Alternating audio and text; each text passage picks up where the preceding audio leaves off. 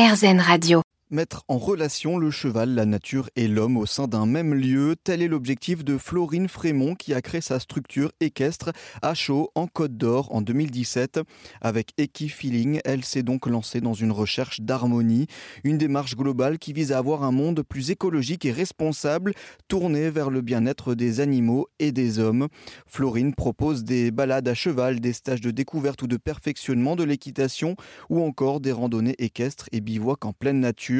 Elle propose également d'autres prestations basées sur une approche comportementale du cheval, y faire de l'éducation et rééducation des chevaux, mais aussi permettre d'accompagner les cavaliers.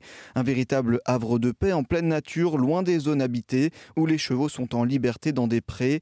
Et justement, Florine nous explique la philosophie du lieu. La philosophie, c'est de respecter l'animal. On est beaucoup à aimer les animaux, on est beaucoup à pratiquer l'équitation, mais je pense que ce respect ne se limite pas à l'animal en lui-même, il, il, est vraiment euh, dans le fait de tenir compte aussi de son environnement. Donc c'est euh, mieux évoluer avec le cheval, mais avec le cheval dans son environnement. Donc l'objectif, c'est de pouvoir partager ça, c'est pouvoir partager l'amour et la passion du cheval, de l'équitation, des animaux en général et, euh, de l'environnement, et donc de pouvoir sensibiliser aussi euh, chaque personne euh, à ça, sans être dans un discours moralisateur, mais plus vers une ouverture, une ouverture d'avenir et quelque chose de plus positif. Alors le bien-être, pour parler du bien-être des hommes, de ceux qui viennent à Equifeeling, pour vous, c'est essentiel ça, ça au, au bien-être, cette entre euh, la, relation, la relation à, l'animal et à la nature? C'est indispensable parce que hum, c'est ce qui crée l'harmonie du lieu, c'est ce qui fait qu'il y a une ambiance particulière et que les gens s'y sentent bien. Je souhaitais pas juste faire un lieu de pratique équestre. C'était pas mon objectif. C'était vraiment faire un lieu de vie, que ce soit un lieu de vie pour, euh, pour moi personnellement, évidemment, puisque j'habite sur place, un lieu de vie aussi pour les gens parce que quand ils sont là, euh, le temps s'arrête, ils sont pas sur la montre, ils profitent du moment présent avec euh, le cheval, ils se sentent bien sur le lieu, ils sont pas obligés euh, forcément d'avoir une pratique avec leur cheval pour se sentir privilégiés dans cet espace, ils peuvent aussi partager des temps avec d'autres personnes et juste être dans la plénitude du moment. Donc évidemment que cette dimension-là, elle est importante pour que tout soit cohérent.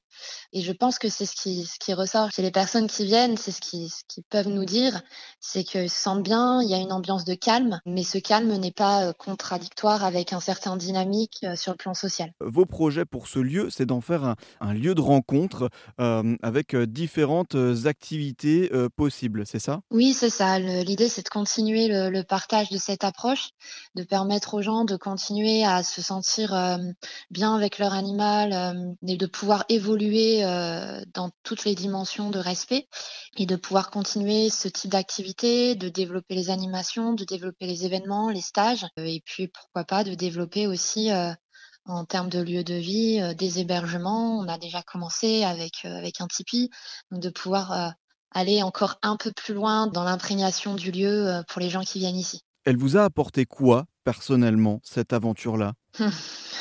C'est vraiment la bonne question que je me pose pas souvent. En fait, je me suis jamais vraiment posé cette question.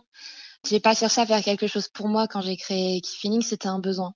C'était quelque chose qui était viscéral. Je me voyais pas, c'était ça ou rien en fait. Je me voyais pas faire autre chose. C'était comme une mission avec laquelle, même si aujourd'hui je rentre dans ma cinquième année et que ce projet est plutôt bien accompli et bien engagé, même s'il doit encore évoluer, ça m'est encore difficile de me poser, d'être dans la plénitude. J'ai du mal à me satisfaire. Donc ça, j'apprends au quotidien. Mais évidemment, ce que ça m'apporte, c'est de pouvoir me regarder en face tous les matins en étant au clair avec euh, mes convictions et à mon niveau faire quelque chose qui pour moi correspond à des actions d'avenir et qui sont justes pour l'évolution des choses et, de l'environnement. Retrouvez plus d'informations sur ce lieu sur sa page Facebook Equifeeling.